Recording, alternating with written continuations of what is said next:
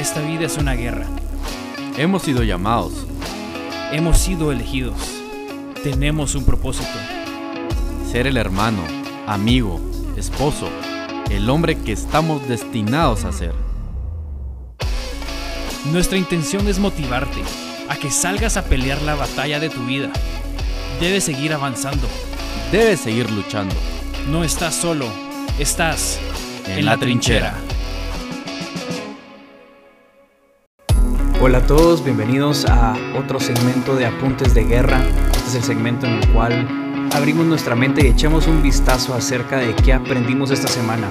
Todo esto es para aportar a los hombres que quieren mejorar. Mi nombre es Guillermo Morales, bienvenidos a esta edición. Hola a todos, ¿cómo están? Bienvenidos a otro episodio de Apuntes de Guerra. Eh, hoy tengo la dicha de poder estar en pues el campo de nuestra ciudad, de nuestro país de Guatemala.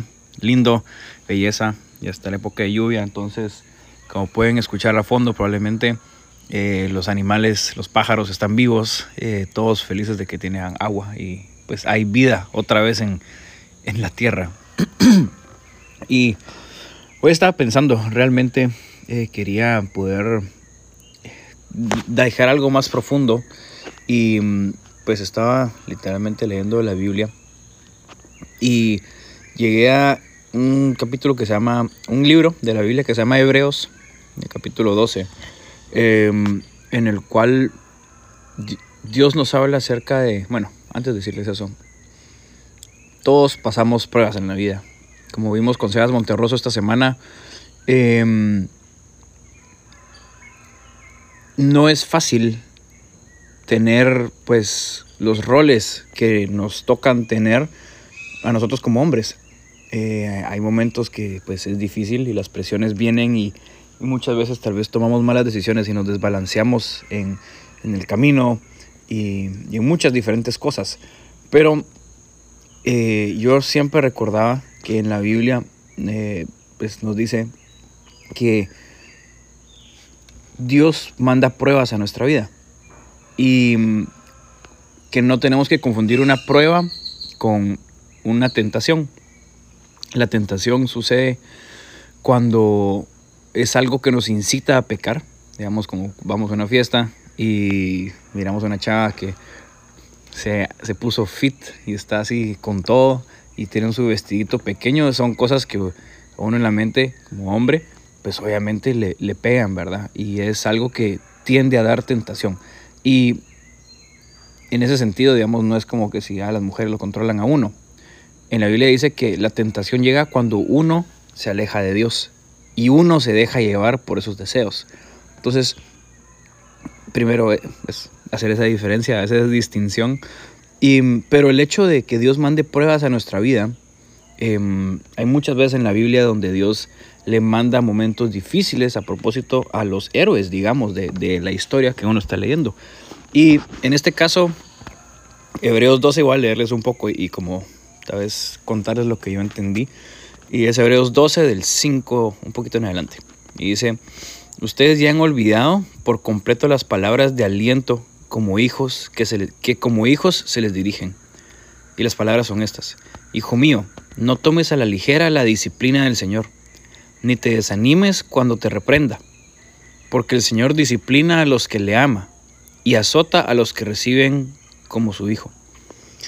Entonces, aquí donde hablamos de que está hablando que los discípulos como que estaban alegando eh, que era muy difícil ser cristiano en esa época, porque eh, sí los marginizaban y toda la onda, ¿verdad?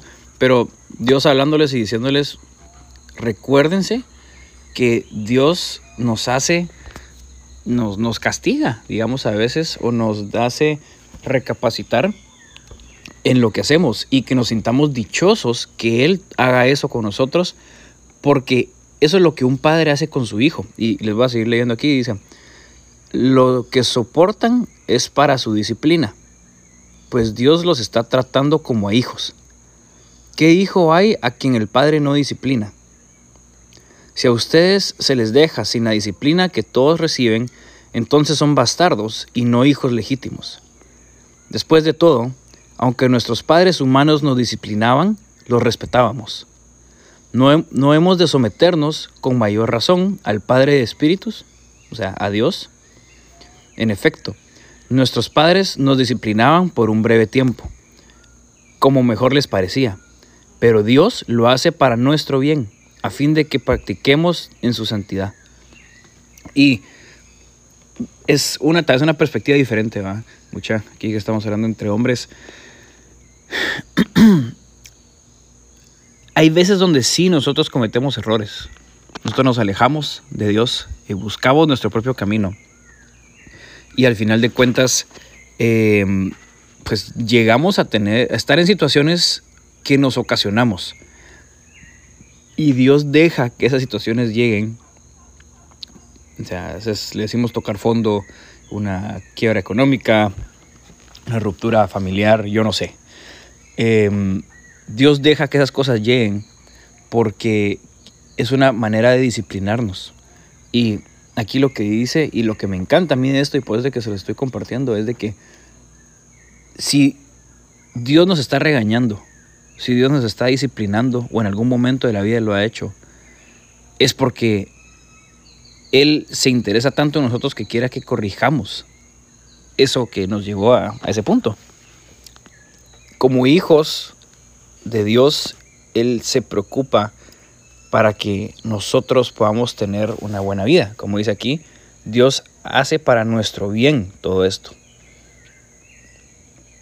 Entonces, tal vez el reto para ustedes es, y para todos nosotros, para mí incluido, yo soy el primero, es cuando Dios mande una prueba, cuando nos encontremos en una situación difícil, nosotros primero reconocer que nosotros tomamos muchas acciones que nos llevaron a estar en ese punto.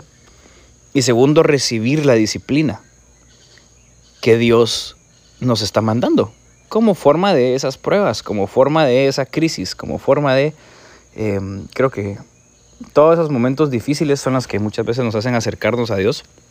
Pero em, tenemos que aprender a, a disfrutarnos y a saber de que aunque estamos sufriendo, eso nos va a hacer mejores.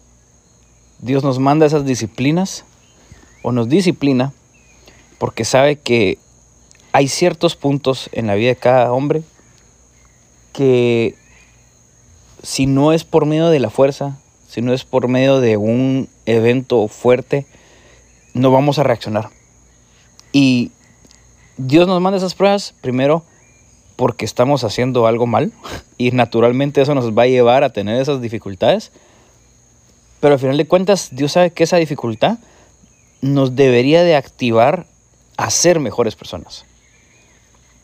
Yo les digo, justo hace dos días estaba yo analizando mi propia vida y me di cuenta de unos patrones que yo tengo. Y me di cuenta que el, el patrón que a mí me tiende a pasar, y ya me ha pasado varias veces, es que soy, no soy la persona más ambiciosa, aquí lo reconozco. No soy la persona más ambiciosa, no soy una persona que siento que el dinero sea realmente algo que yo persigo. Eh, es interesante, es importante y es bonito, claro, ¿verdad? Pero no es realmente algo que me mueve como a querer comerme el mundo. Em, por ende, las veces donde yo he visto, entre comillas, el potencial que tengo, es veces cuando, en mi caso, una vez cuando estaba en la universidad, pues yo traía una muy mala cultura de trabajo, una muy mala cultura personal de no esforzarme, de haraganear. Y mm, bueno, empecé la universidad y iba raspado en mis clases y al final me suspendieron un semestre. Eh, para mí fue bien duro ese momento porque me sentía avergonzado de mi actitud. Sabía que yo había ocasionado eso. Sabía que tenía muchas cosas que cambiar y que había dado un mal ejemplo a, pues, a, mis primos, a mi familia. No había honrado a mis papás porque mis papás estaban pagando la universidad y a mí me valía madre. Muchas veces ni siquiera iba a clases con tal de ir a almorzar con amigos y los, todos los amigos tronándonos la clase y igual nos decidíamos ir a almorzar en vez de ir a la clase. Entonces, muy responsable. Me suspenden y bueno, eh, decido tomar responsabilidad de mis hechos. Decido em, aceptar mis consecuencias. Y creo que Dios me llevó a poder sanar esa área, por lo menos, y darme cuenta que es una pata donde la que yo cogeo. Em, claro, de ese entonces me puse a hacer ejercicio, eh, me puse a hacer triatlón en esa época, eh, mejoré un montón en términos de disciplina, en términos de hacer las cosas aunque no las quiera hacer, eh, crecí mucho en ese tiempo, pero cuando regresé, a, digamos, cuando ya estaba haciendo ejercicio y la gente me empezó a ver otra vez y estaba más flaco y estaba fit, la gente me empezó a felicitar y me empecé a acomodar en ese sentido. Y luego me empecé a, a bajar la intensidad de mi disciplina en el deporte y luego fueron unas vacaciones de fin de año en las cuales no pude hacer ejercicio porque fuimos a un, a un área de frío y cuando regresé ya había perdido por completo toda mi disciplina y la había perdido porque ya no me sentía como avergonzado de mí. Yo pensé y en efecto ya había cambiado ciertos comportamientos míos, pero en mi mente ya quité ese modo de emergencia. Entonces, Muchas veces nos pasa que todos tenemos patrones. Eso mismo me pasó dos, tres veces en diferentes temas y hace dos días me di cuenta que ese es mi patrón. Entonces tengo que, ya soy consciente de eso y tengo que atacarlo, ¿verdad? Em, pero todos tenemos ese tipo de, ciclos, digamos, eh, de pensamiento, de actitudes en un área u otra. Eh, todos tenemos eso. Tenemos que primero reconocerlos, que es una realidad y nos damos cuenta que siempre nos pasa lo mismo y es porque pues hacemos lo mismo y pensamos lo mismo, entonces tenemos que hacer un cambio. Y mm, Dios, ahí es donde entran las disciplinas de Dios. Em, porque les voy a leer el, último versículo de, que les quiero contar de este mismo capítulo y es el famoso. Entonces, después de hablar de todo, de que Dios nos nos disciplina porque somos sus hijos. Dice, ciertamente ninguna disciplina en el momento de recibirla parece agradable, sino más bien penosa. Da pena. A mí me avergonzó cuando Dios me disciplinó de la manera que me suspendieron de la U. Pero después sigue, sin embargo, después produce una cosecha de justicia y paz para quienes han sido entrenados por ella. Y es verdad sí, yo tengo estos ciclos y, fui, soy consciente ahora de ellos. Pero cuando yo me sometí a la disciplina, cuando yo me sometí a decir, ok, yo metí las patas, Señor, dame palo, enséñame lo que me tengas que enseñar, no me voy a quitar, voy a ser valiente y voy a asumir mi responsabilidad de los hechos que yo tomé para llevar a este punto. Recibo tu disciplina, yo quiero aprender, porque quiero nunca volver a cometer este mismo error.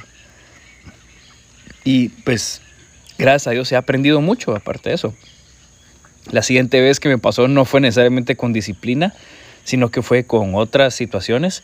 Pero la cosa es buscar uno la disciplina, amar la disciplina. Y el último versículo que va después de este que leímos, y es lo último que les voy a leer, dice, entonces, bueno, ah, dice, ciertamente ninguna disciplina en el momento de recibirla parece agradable, sino que es penosa, pero sin embargo después produce una cosecha de justicia y paz para quienes han sido entrenados por ella. Y luego viene esto último. Por lo tanto, renueven las fuerzas de sus manos cansadas y de sus rodillas debilitadas. Hagan sendas derechas para sus pies, para que la pierna coja no se disloque, sino que se sane. Entonces, aquí lo que me encanta es esto. Hagan sendas derechas para sus pies. La disciplina de Dios viene cuando nosotros pues nos la ganamos, digamos así. Algo malo hemos estado pensando, algo malo hemos estado haciendo em, y Dios nos ama lo suficiente como para corregirnos y llevarnos al camino correcto. Entonces, tenemos que ser como hombres pues, responsables, tener los pantalones bien puestos en decir yo metí las patas aquí y esta, este pencazo, esta disciplina yo me la merezco y tengo que agarrarla para poder crecer. Pero no es solo dejarme recibir el cuentazo y ya. eso va a recibir, eso va a producir una cosecha de justicia y paz. Pero entonces después dice, bueno, por lo tanto, renueven las fuerzas de sus manos cansadas y de sus rodillas debilitadas. Hagan sendas derechas para sus pies, para que la pierna coja no se disloque, sino que se sane. Entonces hay que hacer, nos dice, nosotros tenemos que hacer las sendas derechas para nuestros pies. Dios nos guía, pero nosotros tenemos que ir con el machete abriendo camino. Y muchas veces es lo difícil hacer, porque, como hemos dicho mucho en este podcast, usualmente la decisión correcta es la más difícil, porque no te va a traer mucha conveniencia eh, momentánea, digamos. Em, entonces, eso es lo que yo quería decir. Yo quería hablar de esto porque creo que la disciplina es algo bueno. Em, en este versículo es en el cual siempre se ha usado para uno disciplinar a sus hijos y mm, creo que es una, si, si tal vez algunos somos así, de que no queremos pegarle a nuestros hijos, yo creo que no es violencia, sino que es realmente una manera de uno poder enseñarle a los hijos, de corregir las cosas malas que tienen y no uno irse a desahogar. Es otra historia, este es otro tema que vamos a tocar, pero em, yo les digo eso. Reciban, si están en un proceso actualmente de una disciplina de parte de Dios, recíbanla, acéptenla. Díganle a Dios, oren y díganle a Dios, Dios, yo sé que ocasioné estar aquí, necesito que me enseñes a hacer mejor las cosas. Y sé que la manera de que yo aprenda a hacer bien las cosas de aquí en adelante es pasar por este momento colorado, decimos en Guate, este momento penoso, este momento que me va a hacer que me humille. Pero eso va a construir una cosecha de justicia y de paz.